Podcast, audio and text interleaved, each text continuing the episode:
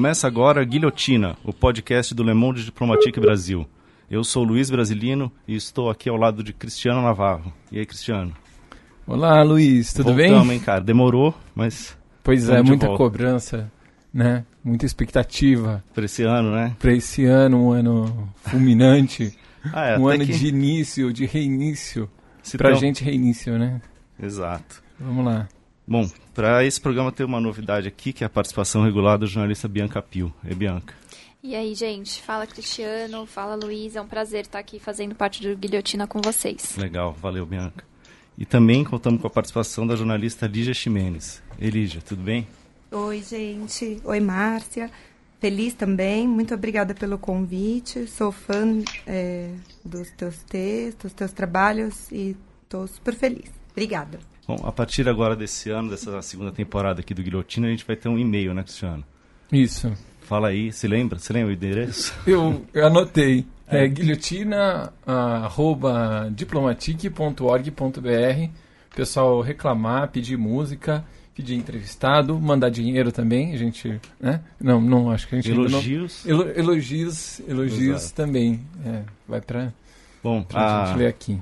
A Lígia deu aí um pequeno spoiler. No começo dessa. Para abrir essa nova temporada, a gente vai contar aqui com a participação da filósofa Márcia Tiburi. Oi, Márcia, tudo bem? Obrigado pela presença. Oi, Luiz. Prazer falar com vocês. Prazer, Lídia, Bianca, Cristiano. Curti esse nome aí, guilhotina, muito bom, necessário para o momento. Acho que é, desejo vida longa e fértil a próxima temporada, a essa temporada que inicia. Legal, Márcia, obrigado pela oportunidade. Bom, a, a Márcia Tiburi é mestre, doutora em filosofia e tem diversos livros publicados na área, como Filosofia em, filosofia em Comum, Olho de Vidro, a Televisão e o Estado de Emergência e o Estado de Exceção da Imagem e Filosofia Prática. Ela também é autora dos romances Magnólia, Era Esse Meu Rosto e Sob os Pés Meu Corpo Inteiro, lançado no final do ano passado pela editora Record. A Márcia também foi ano passado candidata a governadora do Rio de Janeiro pelo PT. É, Márcia, a gente vai começar aqui falando desse seu último livro, Sobre os Pés Meu Corpo Inteiro. É, eu queria te perguntar sobre o caráter distópico assim desse livro, é, que é descrito como uma distopia, mas uma distopia muito próxima, né? Ao contrário de distopias assim famosas do cinema, ou então da literatura, tipo é, 1984, Blade Runner, agora o Handmaid's Tale, que é uma sociedade assim um pouco parece um pouco, não, me parece não, com certeza mais distante da realidade atual. Essa utopia que você, essa distopia que você descreve sob os pés meu corpo inteiro, ela parece mais próxima. Por que, que você optou por isso? É para dar assim, um sentido mais de, de urgência? Ela é uma, uma distopia muito presente, né? Uhum. Então, Luiz, essa é uma pergunta agradável de, de receber, é, porque me permite é, discutir justamente o teor do meu livro no momento presente, considerando que a literatura é um veículo de, de produção, de transformação do pensamento, da consciência, no contexto em que o Brasil está vivendo uma, uma, um drama em relação à sua mentalidade. Né? Nós estamos com um problema muito sério em relação à mentalidade, ao modo como as pessoas pensam, ao modo como as pessoas entendem, compreendem as coisas. E, e esse, nesse livro eu coloquei uma gradação uhum. mínima de distopia. Então, é, poderia ser Admirável Mundo Novo, 1984, ou o, o, o livro da Atwood, nessa uhum. linha mais, mais hardcore da distopia, mas eu quis colocar apenas uma nuance, eu, que, eu quis levantar uh, o, o, aspecto é, terrível, o aspecto fantástico, o aspecto estranho, mais na linha de um estranho inquieto do Freud, é, ou seja, aquilo, aquilo que é familiar que se torna estranho, aquilo que é estranho se torna familiar. Não sei se vocês lembram desse texto do Freud que chama, a gente traduz por o sinistro ou a estranheza inquietante, que em alemão é das Unheimlich. E, e, eu, e eu quis puxar esse elemento porque me parece que a realidade se tornou um ambiente confuso para todo mundo. E, ao mesmo tempo, é, eu queria falar de questões políticas, éticas, mas eu tinha, eu tinha vontade também de colocar um, uma pitada de distopia é, relacionada à questão das mulheres. Então, é, qual é a mulher, quem é a mulher do futuro? Não um futuro daqui 20, 30 anos, mas um futuro em 5 anos. Uhum. Nossa, uhum. É muito parecido, portanto, né? Você... Com o que a gente está vivendo agora, eu acho. É, eu acho que assim, eu acho que seria interessante se você pudesse fazer uma rápida apresentação, assim, do, uma sinopse do livro. É, então, tentar. O, tá. Se trata da história de uma mulher que se chama Lúcia. É, Lúcia é o nome que ela herdou, porque era o nome clandestino, é, ou melhor, o nome de guerra da irmã que morre, que se chama Adriana. Ela herda os documentos dessa irmã e foge no lugar da irmã. Ela foi capturada pela ditadura militar, assim como a irmã, mas a irmã foi morta. Ela foi uh, violentada, torturada, estuprada, ficou grávida na prisão é, durante a tortura, mas ela não sabe, é, ou melhor, ela não sabia por que ela estava sendo torturada. E eu queria tocar nesse aspecto. Uh, a história captura a todos nós. Todos nós somos vítimas da história. E aquilo que os outros fazem e vivem também resulta em efeitos sobre nossas vidas, sejam coisas boas, sejam coisas más. Ou seja, estamos todos juntos. Eu queria mostrar muito isso. Queria também falar dessa mulher dupla, dessa, dessa figura bipartida, dessa mulher que é a outra, e dessa mulher que é a outra na minha vida, que sou eu mesma. Então, isso é uma figura, aliás, eu, eu mesma, fazendo análise dos meus livros, eu acho que essa é uma figura recorrente nos meus romances. Mas, enfim, essa mulher, é, a história começa com a, a Lúcia indo ao cemitério ver o túmulo onde está enterrado a irmã, só que nesse túmulo, a lápide, na lápide consta o seu nome a, e a sua data de nascimento e de morte.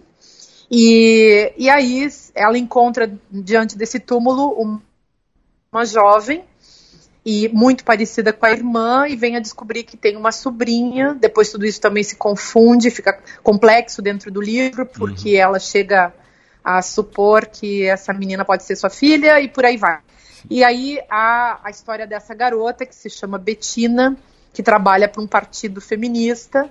É, a, a, história toda acontece é, com esse pano de fundo de um Brasil é, pós-catástrofe política, pós-golpe, mas também pós é, nazi, nazifascismo como o que a gente está vendo hoje. Uhum. Então já é um momento, um momento de catástrofe, falta água em São Paulo, isso é uma questão também pano de fundo da história, tanto que eu quase de volume morto, porque é, para mim era uma questão de, distópica, é, o absurdo de uma cidade como São Paulo, de um estado como São Paulo ter problemas com água, sendo que a gente vive num país aquático, cheio de água, né? um país quase aquático. Temos o aquífero Guarani, que é, é, toma uma, uma parte considerável do estado de São Paulo, de outros estados também. Então, eu queria tocar nesses aspectos que, se a gente for olhar para a realidade tal como ela se apresenta sem, sem enganação, já parece uma distopia. E, e aí eu quis explorar o aspecto distópico desse, desse viés. Uhum. Márcia, você pode falar um pouco mais sobre o processo de criação da Lúcia? Porque essa questão, como você acabou de, de mencionar, essa questão de duas irmãs ou de uma mulher dupla está presente muito nas suas obras, né? Então, queria que você contasse um pouco mais como é que foi esse processo para criar a Lúcia. Pois é, eu sempre crio uma personagem chamada Lúcia. Eu já escrevi histórias não publicadas que, em que Lúcia aparece, em outros livros meus, Lúcia também aparece. Então, é, é uma personagem que, que é muito da minha, para usar uma expressão da de, de, de Derrida e de Cristevá, é muito uh, da minha cora, da, do, do âmbito do meu inconsciente mais profundo, como essa figura aparece. Acho que eu deixo ela nascer nessas histórias. E, e desde. É, tomei mais consciência dessa figura a partir de um livro chamado Era Meu Esse Rosto, que saiu em 2012, que traz a história de uma. É, uma história da minha família, em que eu tenho uma tia sobrevivente e uma tia que morreu, que eram gêmeas, e isso ficou muito marcado na minha, na, na minha forma de ver o mundo. É uma imagem dessas imagens fortes, né, que essas, essas impressões bem radicais que marcam a vida dos escritores eh, de literatura, seja poesia, seja, seja conto, seja romance. E então, a Lúcia foi se transformando, é, porque no começo realmente eu pensava muito mais em Adriana, até que eu descobri que a figura que importava para contar essa história era Lúcia. Por que Lúcia? Porque Lúcia é uma espécie de alegoria desse sujeito perdido no mundo, que é, não, tem, não tem lugar, não, não se encontra, não tem espelho, busca um espelho, que aliás é, é tema também de livros mais antigos meus, de uma trilogia que eu escrevi na, há vários, há 10 anos atrás, mais de 10 anos atrás, aparece essa figura em busca de um espelho, ou seja, a, o, o sujeito sem identidade, o sujeito partido, o sujeito estilhaçado. Eu estou aqui falando muito como professora de filosofia, tentando entender o próprio livro, né? Uhum. Mas eu acho que os escritores não precisam se explicar tanto, mas só para a gente poder, pra, assim, poder, já que vocês me perguntam, né, já que já que é, vem essa questão. Então, eu entendo assim que é, ela é uma representação dessa figura do sujeito partido, estilhaçado do mundo contemporâneo, essa mulher que ficou à sombra, essa mulher que foi secundária. Isso tem a ver com a, a, a matriz de feminina, é, essa figura que é secundária, só que nesse caso ela não é secundária em relação a um homem, como dizia a Simone de Beauvoir, ela é secundária em relação à, à, irmã, às, às, figuras femininas da família, e a, a própria mãe, a essa irmã, e, e, ela faz então uma trajetória de, de autodescoberta, mas ela não tem muito recurso, porque ela não se preparou para isso que ela vive, ela se manteve sempre à sombra. E eu tenho muito interesse nessas figuras que se mantêm à sombra.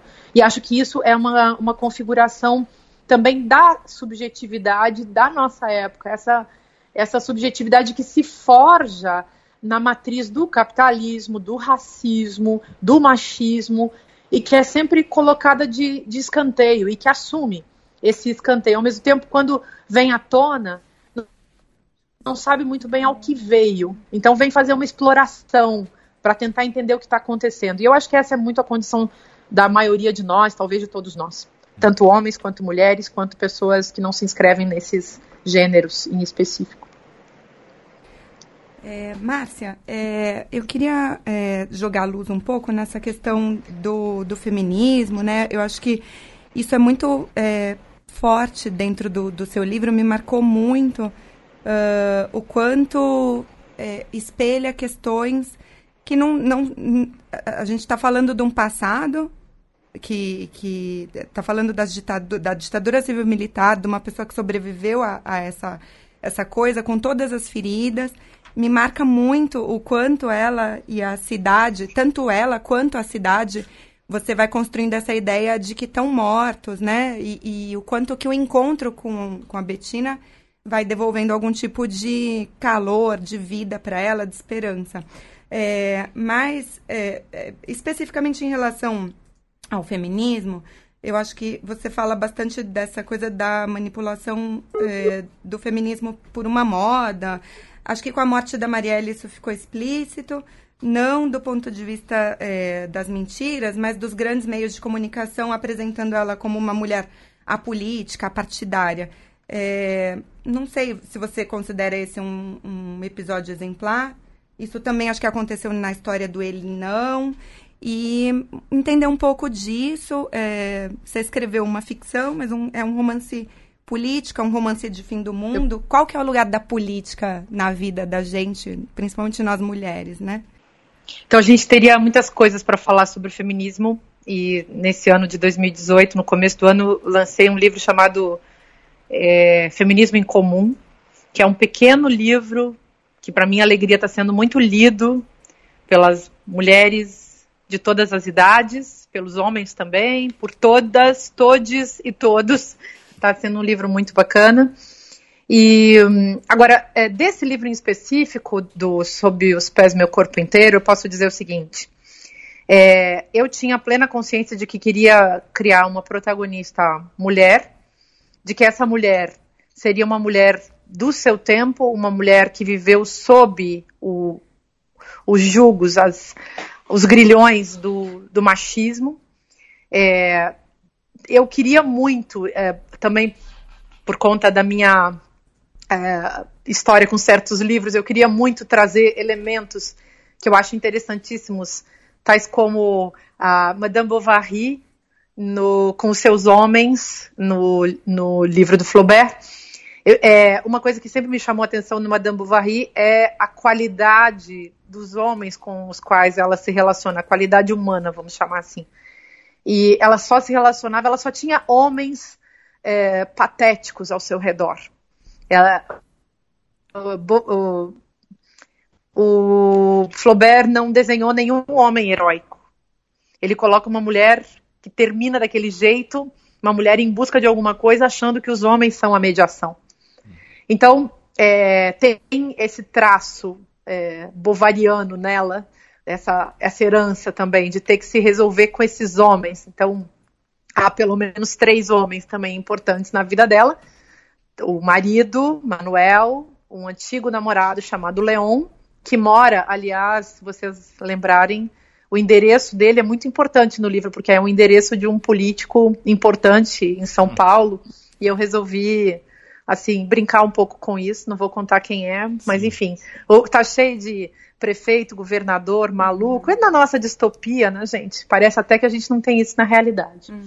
E, e aí, é, e aí, e tem esse homem com o qual ela se relaciona, que é um sujeito politicamente também muito confuso, porque quer ser um intelectual, mas é um sujeito de direita. E o que ele tem de bom é que ele é um corpo. E eu sempre quis também fazer isso. Eu sempre quis escrever uma cena em que o corpo de um homem fosse visto apenas como um corpo, que foi o que historicamente os homens fizeram com as mulheres nas narrativas. Então, como será que um homem se vê ao ler um livro quando ele é capturado no lugar de mera vida, de mero corpo, de corpo para o sexo? Eu faço ali umas inversões, porque ele quer casar com ela, ela não quer casar com ele, e coisas desse tipo. Coisas que não, digamos, na nossa cultura ainda não são compreensíveis mas que as mulheres começam a raciocinar, começam a perceber, como dizia Durkheim, o casamento só faz bem aos homens, e por aí vai. Então, é, eu, eu quis colocar também esse pano de fundo de que Betina é uma mulher à frente do tempo. E, mas Betina é essa figura de uma outra geração, que já vive com outros valores, tem outros paradigmas. E, e, e Betina é um caminho. Mas é um caminho também que fica em aberto e fica oculto para nós leitores. A gente não sabe o que Betina pode, nem exatamente o que, que ela anda fazendo. A gente sabe um pouco, mas não tudo. Então, é um espaço também para o leitor imaginar, para o leitor sonhar com essa pessoa que saiu da, da clausura geracional, digamos assim, que é onde a Lúcia vive, é, dessa mulher que ainda é heterossexual, dessa mulher que ainda que vive de uma herança do marido, essa mulher que serviu à sombra e, e que ficou ali à mercê da história, da grande história, na qual ela não conta. Ela não conta nem como sendo um nome. Ela virou, na verdade, um, um apêndice, um objeto, um, um, o que sobrou para ela é a pessoa que sobrou, né? Ela é, ela é aquilo que sobrou para ela ser. E, e eu, eu acho que essa é uma condição que a gente tem que enfrentar da ausência do nosso protagonismo, que é a verdade da vida, né? É a verdade da vida de todos os trabalhadores, trabalhadoras e pessoas que é, enfim, não tem lugar nesse mundo, né? O sujeito que se perde para ele mesmo, porque na verdade já foi jogado fora pelo sistema. Isso é muito da, da, vida das mulheres. Quem é mulher sabe do que eu estou falando e as feministas sabem muito bem. Mas eu acho que isso se, se estende, é, infelizmente, para uma imensa imensa gama, uma, uma parte considerável da nossa população do mundo, né? Da, da Lígia.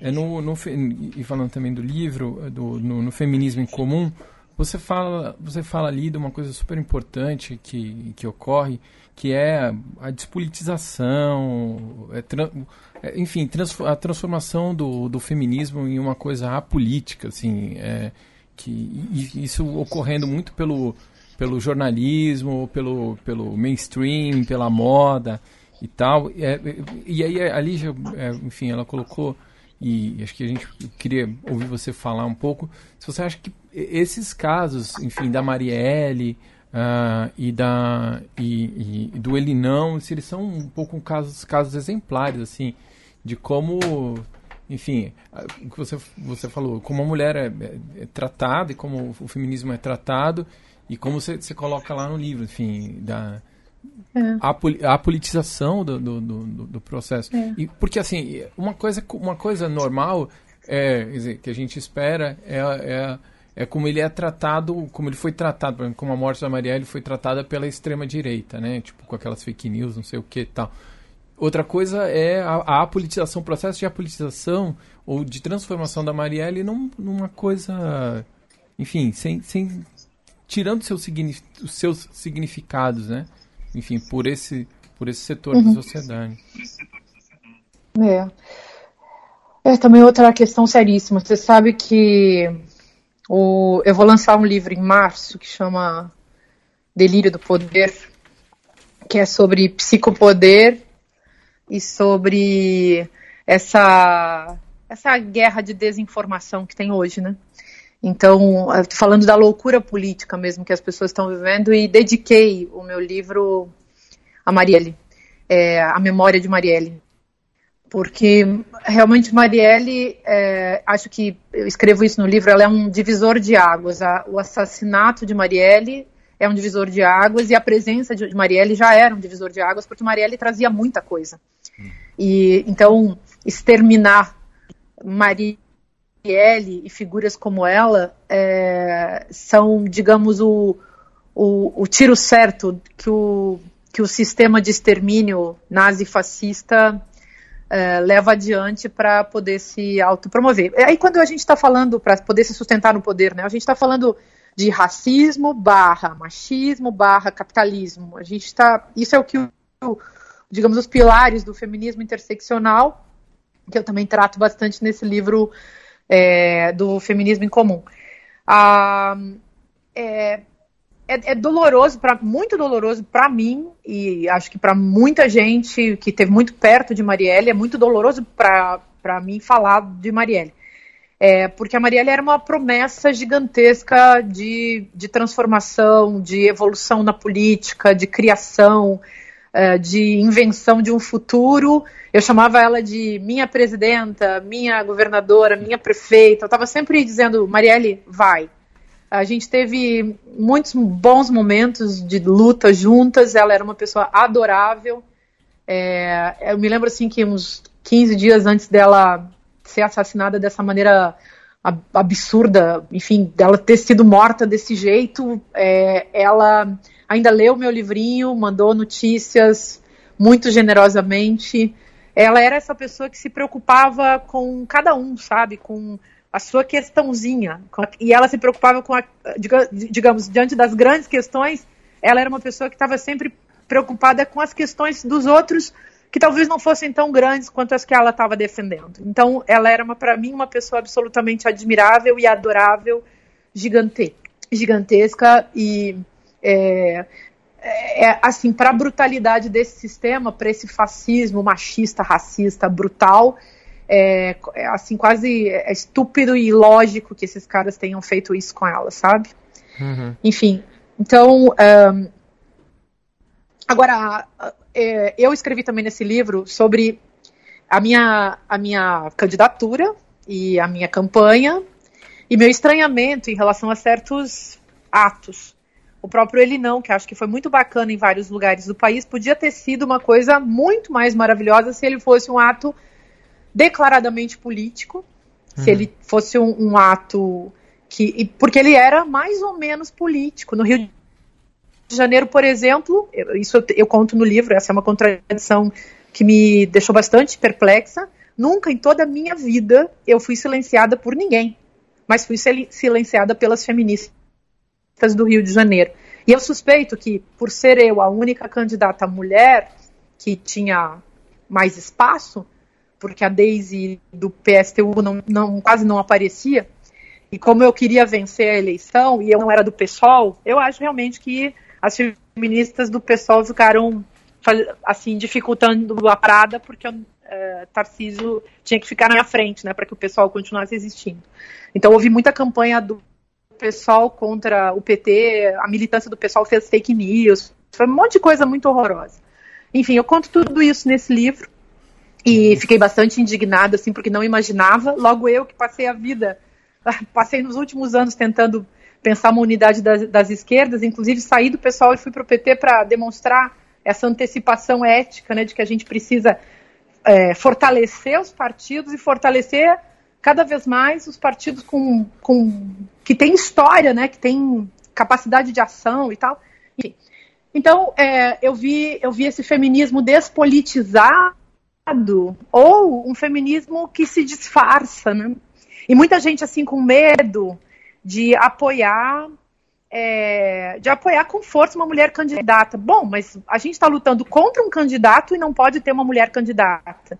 Aí você veja, depois, em novembro, é, um, aquele grupo fascistoide, o MBL, acabou fazendo uma página no Facebook contra, contra mim que chamava Ela Não. Então, é, eu que fiz uma, acabei fazendo uma campanha em cima do Ela Sim, recebi uma, uma campanha depois chamada Ela Não. Mas isso também é feito da despolitização do feminismo. E uhum. eu venho chamando as feministas desde 2015 para a gente fazer um partido feminista, constantemente. Aliás, a maioria sempre foi voto vencido, mas hoje em dia a gente criou um movimento que segue, está por aí, enfim. Hoje em dia eu vejo que é eu vejo que é, um, é, é dramático assim que as lutas não se reúnam e que e eu não acho que pode a unidade das lutas, eu acho que tem que ter unidade dos partidos, é, acho que tem que ter unidade das consciências, acho que a gente precisa hoje criar um, condições, vamos chamar assim, entre aspas, republicanas de, de ação no, no Brasil, de ação política e de conversa, porque o nosso problema não é uma, não é a, simplesmente uma direita qualquer, o nosso problema é uma extrema direita fascista. E, e quando a gente fala de fascismo, a gente está falando da inviabilidade de qualquer construção política democrática básica para que a gente possa assegurar o mínimo de direitos pra, e de existência para qualquer cidadão. Hoje nós estamos todos na esquerda, a esquerda é ameaçada, ameaçada de, de morte, uhum. é, ameaçada por todos os lados. É difícil isso, né? E as mulheres já estão acostumadas com isso. Isso virou estrutural. Essa uhum. é uma questão importante da gente pensar do feminismo. As mulheres sempre foram violentadas, atacadas, Sim. espancadas, enfim, violentadas historicamente. A gente sempre foi vítima daquilo que o termo misoginia explica muito bem. Então, uhum. discurso de ódio contra as mulheres. As feministas recebem o discurso de ódio por serem mulheres e o discurso de ódio por serem feministas, ou seja, mulheres que se dão conta de que existe um discurso de ódio contra elas que sabem o que significa ser mulher num mundo em que esse gênero foi construído para ser explorado e para ser submetido. Então, é, a meu ver, uh, a gente precisa unir muito as lutas e unir muito as consciências e, e trabalhar por uma reconstrução, enfim, da nossa capacidade de pensar. Coisa que eu vinha fazendo eu, assim, como professora de filosofia, imagino que todo mundo que é professor, educador, intelectual, escritor, acho que todo mundo se engaja nessa luta de produzir mais consciência, de produzir reflexão, pensamento, é, enriquecimento da linguagem, no mínimo isso, né? Todos nós estamos, quem é jornalista sério, quem é, enfim, uhum. envolvido com os trabalhos da linguagem, artista e por aí vai. Mas é, a gente precisa, precisa restaurar a linguagem, precisa restaurar o sentido, precisa restaurar os valores democráticos, uhum. os direitos, a, o respeito básico que se deve ter a todo ser humano, a toda instituição, a um projeto de país. Isso realmente o Brasil tá esboroou, o Brasil o Brasil caiu por terra e nós vamos ter que dar um jeito de reerguer isso, né? Eu acho que o feminismo nesse sentido pode muito, mas ele ainda precisa passar por uma, é, por uma reflexão que leve a uma prática mais consistente. E, e Márcia, essa questão né, da despolitização do feminismo e até de outras pautas, outras pautas que a gente vê por aí, até questões ambientais, a gente vê que rola essa despolitização, é, pensando em como combater isso. É, né, você fala bastante no, no seu outro livro é, sobre no ridículo político, né, que você traz essa questão estética para a política, fala do cinismo. É, você acredita que essa é por essas vias que a gente pode é, fazer um embate com esses políticos fascistas, né, que estão no poder? Então, politização da, das artes, né, é, enfim, uhum. pensar essa questão da linguagem. Você acha que é por aí que dá para fazer um embate?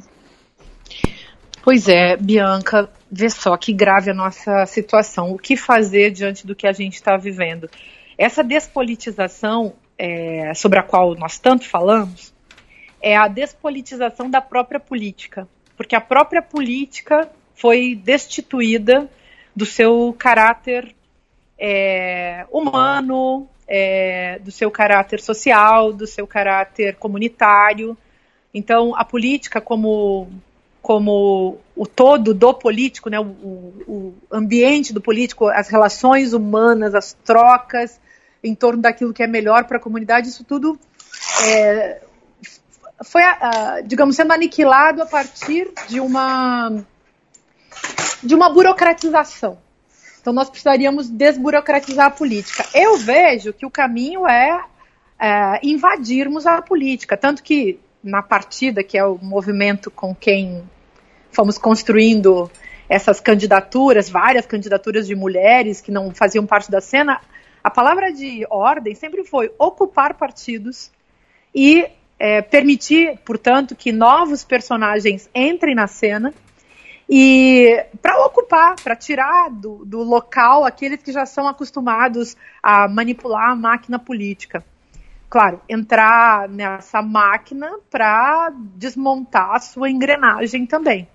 É, considerando, claro, um passo, um passo, considerando que isso seria um passo imediato, direto, ou seja, pessoas do mundo, cidadão brasileiro, cidadã brasileira, candidate-se. Ao mesmo tempo, acho que a gente precisa ainda aprofundar muito a nossa compreensão do, de quais são realmente os jogos de poder que estão envolvidos e são, semelha são, são espelhados né, nesses jogos de linguagem que a gente vê na política. Hum. Você cita esse livro é, O Ridículo Político, e é um livro em que eu faço uma análise realmente da relação entre estética e política, que é, em termos muito populares é a relação entre aquilo que se mostra, a cena que se faz e aquilo que é da ordem do poder. Então, as pessoas não sabem por que os italianos votaram em Berlusconi, nem por que votaram em, em Trump nos Estados Unidos, nem por que votaram em Bolsonaro. É fácil tem uma campanha publicitária. A política foi reduzida à publicidade. E uhum. isso significa que a gente precisa analisar o patamar estético. É, quando é que Lula se torna uma figura palatável no Brasil? Há toda a questão do, da forma do discurso, da forma de se apresentar. E isso também é estético, porque quando a gente fala de estética, estamos falando de uma performance.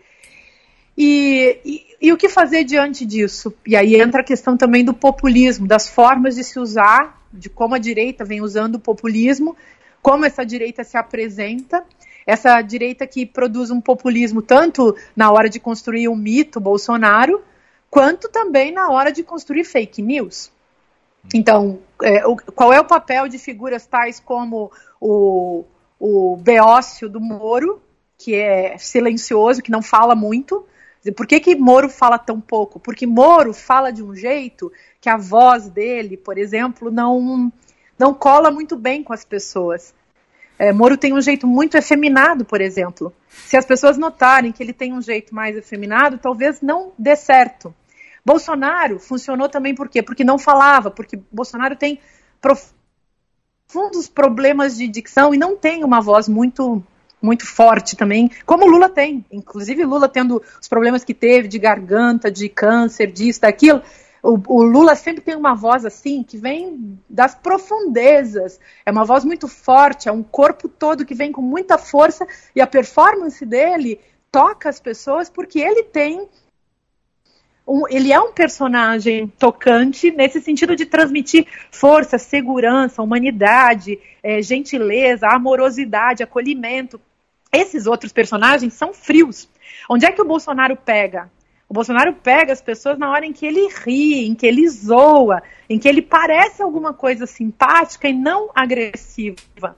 Agora, é, claro, e aí tem todas as questões também das projeções e das adorações ao líder fascista, que a gente pode discutir em outro momento. Mas, assim, falando só do ponto de vista da performance, por que, que uma figura como Janaína Pascoal vai tão longe? Por que, que uma figura como Damares consegue é, capturar tanto a atenção das pessoas? Porque são personagens muito curiosos, ou seja, são construções, figuras que representam dentro de uma de, um, de uma mitificação, de uma narrativa, representam alguma coisa que fala com as pessoas, nem que seja pela simples curiosidade. Agora, eu acho fascinante a gente analisar, e eu analisei um tanto nesse livro novo, essa, essa questão das fake news, não apenas porque eu fui vítima de várias, é, é, e ainda sou, mas também porque eu acho que essa é a nova retórica Uhum. A, a retórica na época da pós-verdade. Então, é pós-democracia, pós-verdade, pós-política, pós-ética. A, a gente, e eu coloquei isso no ridículo político, a gente vive uma mutação política muito profunda nesse momento. Então, é, o que será de nós daqui para frente, considerando que tudo realmente mudou, mas mudou, mudou, mudaram os patamares, mudaram os valores, mudou o sentido, mudou a presença, é toda uma outra ordem que se coloca em que, que se coloca hoje para a gente enfrentar, tendo em vista que o parâmetro já não é mais aquela tríade metafísica de antigamente que juntava o belo, o bom e a verdade. Agora é o, o mal, a falsidade e a feiura. E essa é a nova regra do jogo.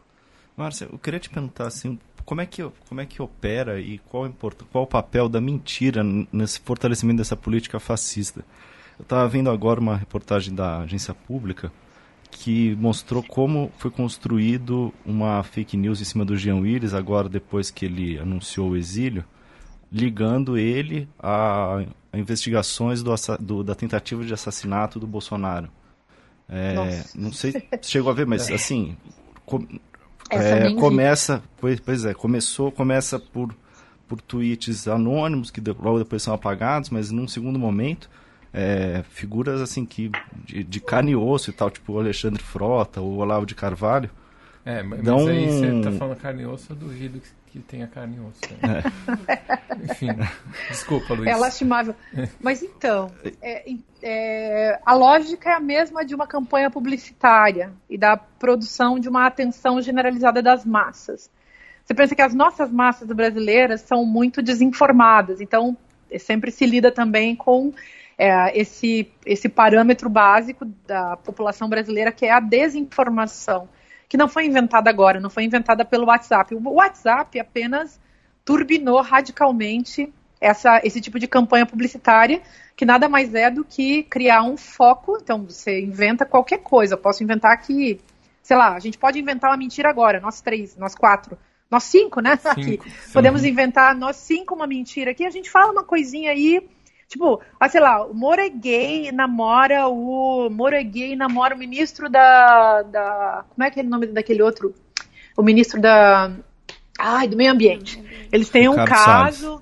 Aí a gente cria isso, cria isso como se criam dois personagens, pega o nome deles dois e falamos, começamos a falar e começamos a espalhar, criamos uns memes, é, fazemos, uh, começamos a zoar vamos criando, se um, alguns jornalistas se engajarem e colocarem nos blogs, nas, se sair uma coisa no Globo ou em qualquer outro desses é, veículos, Mais fica sérios. fantástico. Vocês do Le Monde podem contribuir para caramba com essa canalice.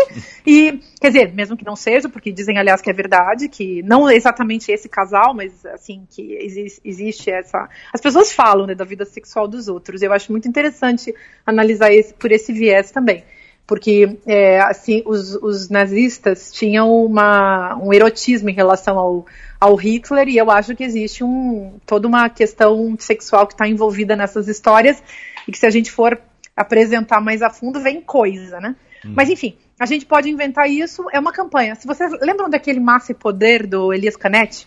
Uhum. Então, você tem que criar um, um, Você cria um. Qualquer tipo de evento, pode ser um fato, pode ser uma mentira, pode ser. Você aponta para um ponto negro, assim, aqui ó, tem um ponto. Você aponta, vê ali na parede, tem um ponto negro. Você aponta para aquele ponto, e aí as outras pessoas começam a olhar, e aí começa a juntar todo mundo que está aí no estúdio, e vocês chamam as pessoas que estão na rua também para ver o ponto, e aí começa a mostrar para todo mundo isso, pelo simples fato, isso Nietzsche já dizia no século XIX, pelo simples fato de ser repetido, fica.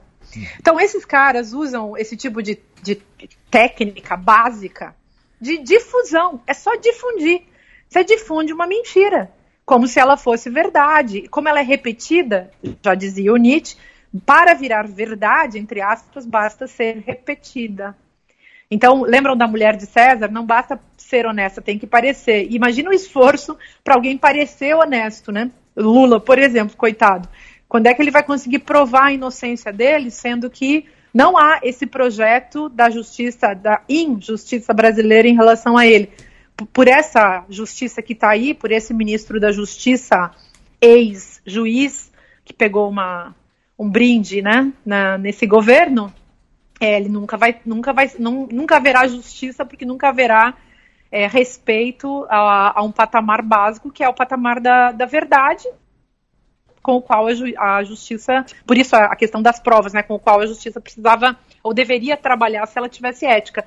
Mas no Brasil a ética também foi assim, foi acabou, não tem mais, não, sem chance. Quem tenta manter um pouco desse respeito às regras do jogo democrático, à Constituição, são os advogados de Lula, são, enfim, quem ainda acredita que é possível é, sustentar as instituições, mas elas estão nesse momento esfaceladas e eu não sei se a gente consegue seguir.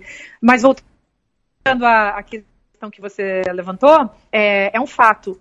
Basta você sair repetindo. E se você tiver uma máquina com empresas que difundem esse tipo de uh, falsa notícia, se você tiver um exército de gente trabalhando de graça porque foi estimulada pelo ódio, que dá muito tesão nas pessoas, né? Vocês sabem que o ódio dá um tesão incrível. Se você está deprimido, então, e você sente ódio, o ódio dá uma sensação de que você está vivo.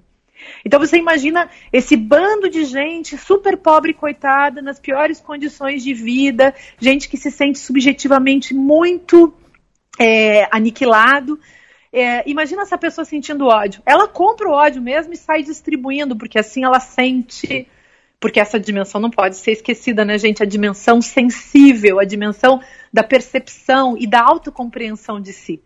Então, imagina só que fantástico tudo isso. Né? Sim. É... Então, Márcia, tem um, uma coisa que, que dá, dos seus livros é, não ficção que eles trazem, enfim, é, o feminismo, um antifascismo, e sem entrar muito, obviamente, no, no, no seu próximo livro, é, eu queria saber se você, se a campanha acabou sendo um intensivão, assim, é, prático do, de, sei lá, como falar com, como conversar com fascista, né? Enfim, se relacionando ali com a imprensa, com, com um candidato vitorioso fascista também news, no Rio. Né? Enfim, com pois fake é. news, é. Pois é. Então eu, eu se eu olho um pouco assim para a história dos meus dos meus é, dos meus livros, né, para os ensaios que eu produzi até hoje, assim desde minha tese de doutorado, é, depois a minha vontade de falar mais com as pessoas quando escrevi Filosofia em Comum, que é um livro de 2008. Depois O Olho de Vidro, que saiu em 2011. O Sociedade Excitada, que saiu em 2012. O Filosofia Prática, o Como Conversar com Fascista. É, são, esses livros têm uma sequência assim, que tem a ver com uma evolução do, da reflexão. Eu pensando no que está acontecendo, é, no, no, que eu estava vendo da sociedade brasileira, quando eu escrevo o, o Como Conversar com o Fascista, ele é publicado em 2015 e, e esse espírito fascistoide já estava muito expresso na nossa cultura política. Então, eu, eu acho que é, o ridículo político traz questões que é, resultam também da reflexão feita no livro anterior e por aí vai, né? Então, esse que vem agora também é uma, é uma sequência. É, eu espero escrever livros mais otimistas no futuro, e, mas eu sempre vi também que esses livros tinham a ver com uma reflexão que me obrigavam a certas ações. Não tem como você, por exemplo, escrever um livro feminista ou refletir como uma feminista e não praticar nada em relação a isso. E eu, vendo, enfim, da forma como eu consegui conceber, eu acreditei sempre que não bastava, pelo menos no estágio onde eu cheguei, é, no caso da minha própria história, não me bastava simplesmente pensar o feminismo no Brasil, porque o feminismo não é só uma teoria, ele é uma teoria que é uma prática, uma prática que é uma teoria. E essa coisa precisava acontecer ao mesmo tempo. Uh, logo quando eu também aceitei essa ideia da candidatura, é, também teve a ver com isso, com o fato de que eu, é, sendo mulher feminista, vendo que não ia ter outra candidata mulher feminista que era, no mínimo, era um exemplo para chamar as pessoas para essa possibilidade. E, claro, se nós tivéssemos é, como é, ir mais longe, teríamos ido. Mas a, a coisa ficou, ficou até, foi até onde foi, que foi o possível daquele momento. Até porque nós não estamos lidando com gente honesta, uh, e com jogos de, de poder conhecidos. Nós estamos lutando com, com estratégias de poder bastante absurdas, uh, digamos, sem, sem, sem ética e desconhecidas de todos nós. Né? Uhum. Então, houve muita surpresa também, porque nós não imaginávamos que a campanha do opositor seria uma campanha feita em cima é, de tanta fake news, de tanto ódio, de tanta mentira. Então acho que é, é também isso que está em jogo para nós, né? Mas eu, eu, eu, eu queria, é, quando eu, eu me candidatei, eu sabia que era um, um momento muito complicado, muito difícil, mas não era algo na contramão do que a minha própria teorização era capaz de colocar. Tanto que esse livro que resulta disso é uma reflexão, é um pouco crônica da campanha, Uhum. E muita reflexão sobre o Brasil dos últimos anos, considerando a fascistização da sociedade, considerando a atuação é, da, da política, das, da destruição das instituições, desse rasgar da nossa Constituição de 88 e por aí vai. Mas é, me preocupa sempre muito a questão da, além da das questões super objetivas, institucionais, constitucionais, da lei, dos direitos humanos, me, sempre me preocupa muito a subjetividade, ou seja, como as pessoas foram se tornando fascistoides ou fascistas. É, eu tive um, um, evento bem infeliz na rua, em São Paulo, no metrô, em que o sujeito, um sujeito que não tinha porquê, digamos, do ponto de vista do seu estereótipo, do estereótipo que a gente carrega na vida, mas todo mundo carrega algum, né? Então as uhum. pessoas me olham e me ligam ao estereótipo de gênero mulher. Então, esse sujeito não tinha, do ponto de vista do estereótipo dele, ele não tinha nada que ver com ser um fascista. Ele não ganha nada com aquilo que fascista, faci, os fascistas são racistas, machistas e capitalistas. E esse sujeito e querem destruir o outro. E ele era, em vez de ser o autor é, disso, ele era o objeto disso, mas ele estava ali fazendo a cena do sujeito fascista. Você sabe o que ele me disse? Depois de perguntar quem eu era, perguntar assim, você é a Márcia Tiburi? Eu ingenuamente dizer, sou? Eles, posso tirar uma foto com você? Eu, claro! Como acontece toda hora. Aí ele tira foto, guarda seu celular, na segunda parada do metrô, ele desce, quando ele desce, bem covarde, ele diz assim, eu sou fascista com muito orgulho. Nossa. Aí eu, ai meu filho, ai meu filho. Imagina, os, é, eu não vou nem falar a que, que estereótipo ele corresponde, porque as pessoas, hoje em dia, eu cuido do que eu falo, porque podem fazer fake news com qualquer recorte. Mas é, é uma coisa estarrecedora. Como esse sujeito pode ter orgulho de uma coisa que vai aniquilar com ele mesmo? É, aqui, é o que a gente em filosofia chamaria de autocontradição performativa. Você fala uma coisa, você implode no ato mesmo de dizê-la. Então, é, o sujeito que, que fala isso, ele está falando contra ele mesmo e com orgulho. Então, claro que isso é mais complexo, porque, evidentemente, esse sujeito também está se escondendo dos seus algozes ao fingir que é igual a eles. Uhum, Essa é uma estratégia de mimetização básica, né? Uhum. Mas, enfim, é nesse, nesse mundo que a gente está agora, meus caros. É, Nós vamos ter que atravessar isso com força. Com força e com coragem. Márcia, queria é, tentar trazer alguma coisa além da força e da coragem. É, eu li muito, com muito prazer, o Como Conversar com o Fascista, que aliás é prefaciado pelo Jean Willis, mas enfim, é um livro de 2015, é, onde você fala da centralidade do diálogo como é, uma experiência mesmo, né, pra gente, que avança para além da teoria, que vai para o campo da prática e que é uma prática que é de escala miúda, mas que pode ser um instaurador de um comum. É, uhum. A gente viveu aí desde, desde então é um agravamento disso. Você falou da máquina, né? Essa máquina que sustenta uma rede de mentiras. A gente tem um monte de agências jornalísticas e de, de jornalistas legais fazendo é, comprometidos, sérios, fazendo checagem dessas informações e parece que a gente está sempre enxugando o gelo. Uh, a gente tem também, tivemos, acho que a maior parte de nós, dificuldades tanto na, na, na, nas trocas com as nossas famílias, como a gente teve, você citou aí o exemplo é, de ser silenciada pelo movimento feminista. Enfim, é, é, é, eu queria colocar a centralidade dessa, dessa tecnologia tão uh, antiga e tão descuidada, né, que é a do diálogo. E queria saber como é que você atualiza isso para o tempo presente. Assim, hoje, onde a gente está, é, além da esperança, né? É, você acha, uhum. acha que é, é possível uhum. que a gente melhore? é. Então, eu continuo acreditando no diálogo, porque o diálogo é o germen fundamental, o, o DNA básico da política, é, no seu sentido mais estrito.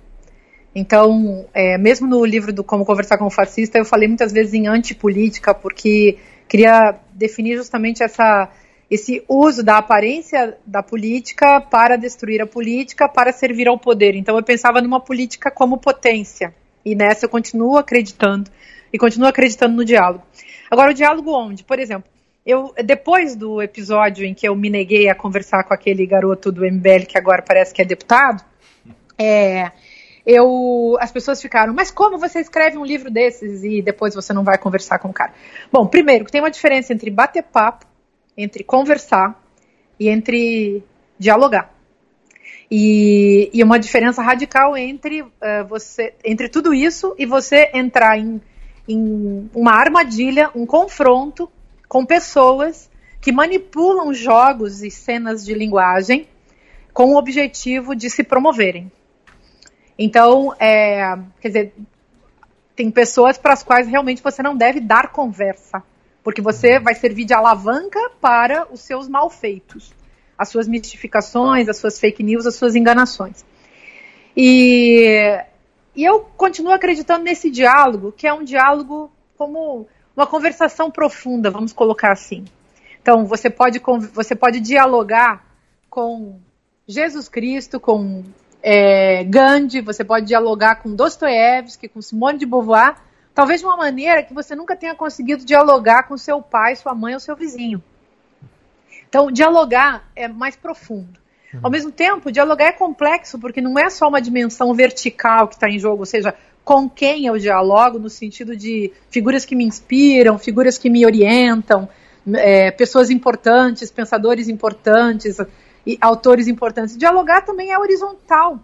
Eu preciso trazer essa dimensão vertical da minha, minha, da minha reflexão profunda com os grandes mestres, com os grandes escritores, com os grandes filósofos, mas eu tenho que trazer isso é, não como um, um, citacionismo, né, como simplesmente ficar citando esses caras para o outro com quem eu convivo, mas para dar base à minha relação com as outras pessoas. E uma, nesse sentido, tem um, um aspecto, já escrevi também, agora não lembro em qual dos livros eu coloquei essa questão, mas Vocês lembram dessa história da consciência dissociada?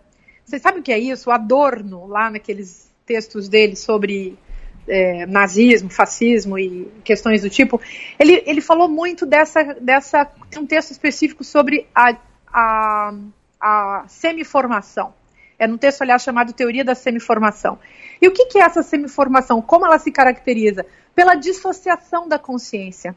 Então você pensa, aquele sujeito que é, lê a Bíblia, mas ele não percebe que ler a Bíblia tem a ver, ou só serve, só faz sentido, se ler a Bíblia e saber citar toda a Bíblia melhora a relação dele com o próximo mais próximo. Quer dizer, uhum. é, o sujeito que sabe várias línguas, ou o sujeito que vai visitar o museu de arte, ou o sujeito que lê um livro qualquer, enfim, o sujeito que recebeu uma boa formação, que é um grande engenheiro, que fez doutorado em medicina, esse sujeito tem que perceber que a relação dele com a ciência, com a arte, com a religião, só faz sentido se conectado ao mais próximo, se isso estiver dado como se esse arcabouço, se esse, essa riqueza que ele tem, estiver construindo as relações dele com o mundo ao redor. E aí pensando nas pessoas, mas pensando também na natureza. O que, que adianta, essa é a questão da, da consciência dissociada, o que, que adianta você ler a Bíblia e você não perceber a importância da natureza? E aí, e perceber tudo aquilo que se faz contra a natureza numa sociedade de exploração da natureza. De exploração, é, pensa no caso do Brasil, né, que foi, foi rebaixado, foi transformado, aliás, nasceu assim, né, sendo uma espécie de, de território da exploração rebaixado a, a commodity, né, é um, é um parque de, de commodities hoje, a, a natureza brasileira é considerada só isso. Então, é, para mim é muito isso que está em jogo, a gente poder continuar conversando, mas para adensar, a gente poder continuar em diálogo para adensar nossa compreensão de mundo, mas também para entender que a gente dialoga para estar junto com o outro, que a outra pessoa, seja lá quem for esse outro, é uma pessoa com quem a gente partilha a vida. E é claro que eu não estou aí querendo dizer que a gente deve conviver com pessoas que nos desagradam, mas que a gente precisa colocar o patamar básico do, do respeito à existência do outro, até para poder construir relações densas, relações que façam sentido, relações que respeitem o direito do outro de existir tal como eu existo. Então, para isso é que serve o direito, né? Uhum. Que não está sendo respeitado no Brasil. E, e um detalhe só para finalizar essa questão da minha parte, é, eu, eu eu acredito muito que uh, a gente precisa também conversar dentro da chamada bolha. Eu, não, eu nunca acho, quando as pessoas falam assim, ah, você está falando isso para a bolha, falar para a bolha não adianta. Eu acho que a gente não está conversando nem com a bolha. É, acho que, a, do meu ponto de vista, o, o diálogo também interno, seja do feminismo, seja da esquerda, seja entre os amigos, vai muito mal. Isso por quê? Porque nós estamos muito estraçalhados subjetivamente. A gente não consegue, é como se cada pessoa não conseguisse ficar inteira para poder olhar para o outro, escutar esse outro, é, receber do outro uma, uma visão do mundo, uma compreensão que talvez possa ser melhor do que a minha. Né? Então, é, nós estamos naquela época, numa fase, numa era de, de falar demais e ouvir de menos. E nesse, nesse, isso também é orquestrado, isso também é manipulado. As redes sociais hoje fazem isso, né? É uma verborragia radical, é, mas que são promovidas pelo próprio meio, né, gente? É, a, o, o, Facebook é para isso, o WhatsApp é para isso, uhum. é, o Twitter é para isso. Fale, fale, fale, fale, fale todo o tempo. Escuta, onde está a escuta?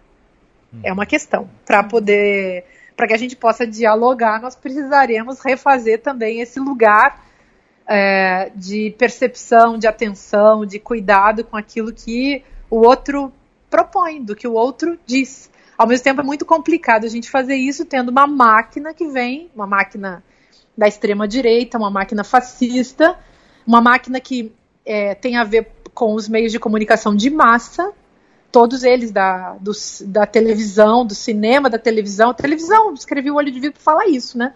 Foi a televisão que treinou. Isso é 2011, eu já falava de estado de exceção da imagem antes. Quer dizer, quem nos colocou a, na, na frente da máquina da imbecilização planetária foi, foi a televisão, como corporação, mas também como mecanismo, como aparelho. E acho que a gente precisa enfrentar isso com menos medo de, de atingir instâncias, digamos, para as pessoas mais metafísicas. Assim, parece que você está sempre indo muito longe na sua reflexão. Eu acho que a gente tem que ir mais longe na reflexão. Uhum. Uhum. Também, Márcia. Muitíssimo obrigado pelo diálogo. É, não sei se Obrigada você quer acrescentar alguma coisa. É. Eu quero agradecer a vocês. Quero agradecer muito porque é, acabei nesse último trecho da, das minhas colocações falando justamente da importância da escuta e é um gesto de respeito imenso que se que possamos escutar uns aos outros hoje. Agradeço por vocês terem me escutado e espero que a gente possa atravessar esse tempo resistindo por meio do diálogo é, é isso que vai sobrar é, diante de toda a destruição que é, nesse momento, inevitável. Então, é, desculpem que possa parecer pessimista, mas eu acho que nesse momento precisamos também colocar isso. O que tem acontecido no Brasil em, diariamente, as matanças, os extermínios, as, os crimes ambientais, é, enfim, tudo, tudo que vem acontecendo conosco é da ordem de uma grande catástrofe humana e natural e é produzida pela imbecilidade humana. Então, acho bacana que a gente pare para pensar com modéstia e cuidado e que a gente possa seguir juntos de verdade, pensando que é possível atravessar isso e salvar, salvar tudo que a gente puder salvar. Obrigada, Márcia, valeu. Grande abraço para vocês, gente. Beijão um a todos. Até mais Valeu ouvintes. muito. Tchau, tchau. Uh, Beijo.